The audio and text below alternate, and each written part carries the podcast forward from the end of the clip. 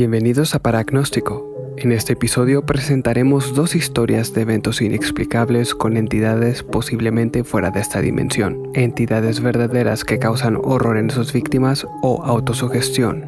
Como en los episodios anteriores, le daremos un nombre a las personas involucradas para facilitar el seguimiento de la historia.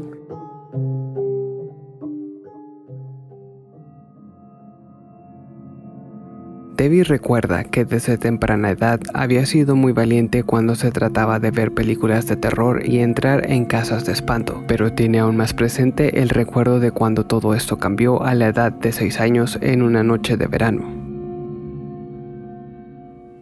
Alrededor de las 3 de la mañana, la pequeña Debbie se despertó con ganas de ir al baño. Como toda una niña valiente, se levantó de su cama y con la luz apagada se dirigió hacia el baño, entrando en él y cerrando la puerta con candado en el proceso. Mientras se lavaba las manos, la pequeña escuchó un ruido extraño. Según Debbie, el ruido parecía como el de alguien caminando afuera. Aún recuerda claramente cerrar la llave del agua y escuchar el ruido con claridad. Luego vinieron los silbidos, que parecían como un tipo de melodía que escucharías en un programa de los 80s o 90s. Aunque la pequeña sabía que estaba sola en el baño, sentía que alguien la estaba observando. Luego todo ruido se detuvo y Debbie por un momento sintió alivio, pero segundos después todo comenzó de nuevo. Esta vez en el exterior sonaba como si hubiera más personas caminando y silbando. El corazón de la pequeña se hundía cada vez más con cada ruido. Debbie en el fondo de su corazón sabía que no podía salir del baño, se sentía atrapada. La pequeña estaba congelada en un estado de shock, para luego comenzar a gritar por sus padres. Sin embargo, debido a su edad y el haber recién despertado, su voz se quebraba. Al sentir impotencia de no poder hacer algo, Debbie tuvo la horrible sensación de que necesitaba que la rescataran, porque estaba segura de que algo malo estaba a punto de pasarle. Entonces gritó con todas sus fuerzas, despertando a sus padres, los cuales llegaron a donde se encontraba la pequeña. Su padre la sacó del baño entre sus brazos y consolándola la recostaron en su cama.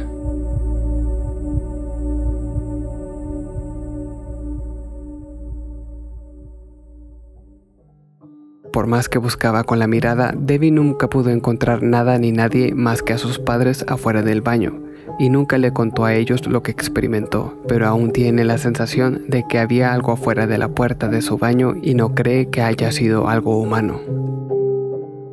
Ese tipo de historias le dan escalofríos a cualquiera por la incertidumbre de la situación, el no saber si realmente hay algo detrás o simplemente tu cerebro está jugando contigo. ¿Tú qué harías si estuvieras en el lugar de la pequeña?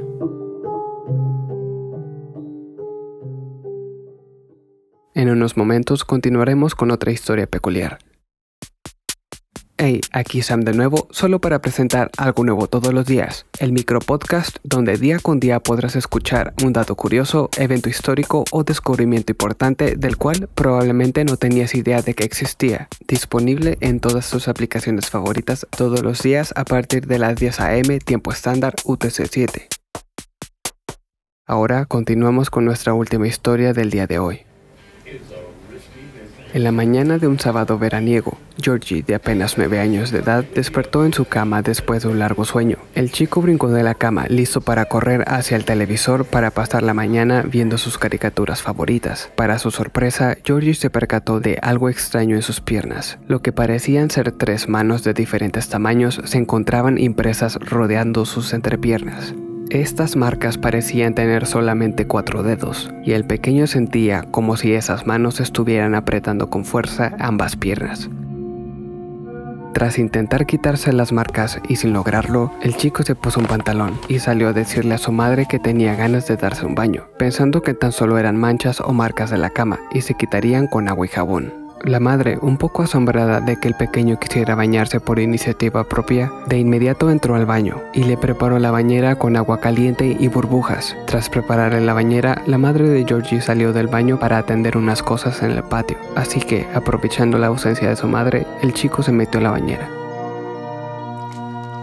Lentamente, Georgie comenzó a sumergirse en el agua, esperando que aquellas extrañas marcas en su cuerpo se quitaran. Desafortunadamente, el chico se percató de que el agua le cubría todo el cuerpo, con excepción del área donde se encontraban las marcas espectrales. Georgie aún recuerda aquella terrorífica escena, diciendo que parecía como si tuviera impermeabilizante en las piernas. Asustado, el chico comenzó a gritar frenéticamente, alertando a su madre, quien llegó corriendo presenciando cómo las marcas desaparecían y el agua comenzaba a cubrir sus piernas haciendo burbujas en el proceso.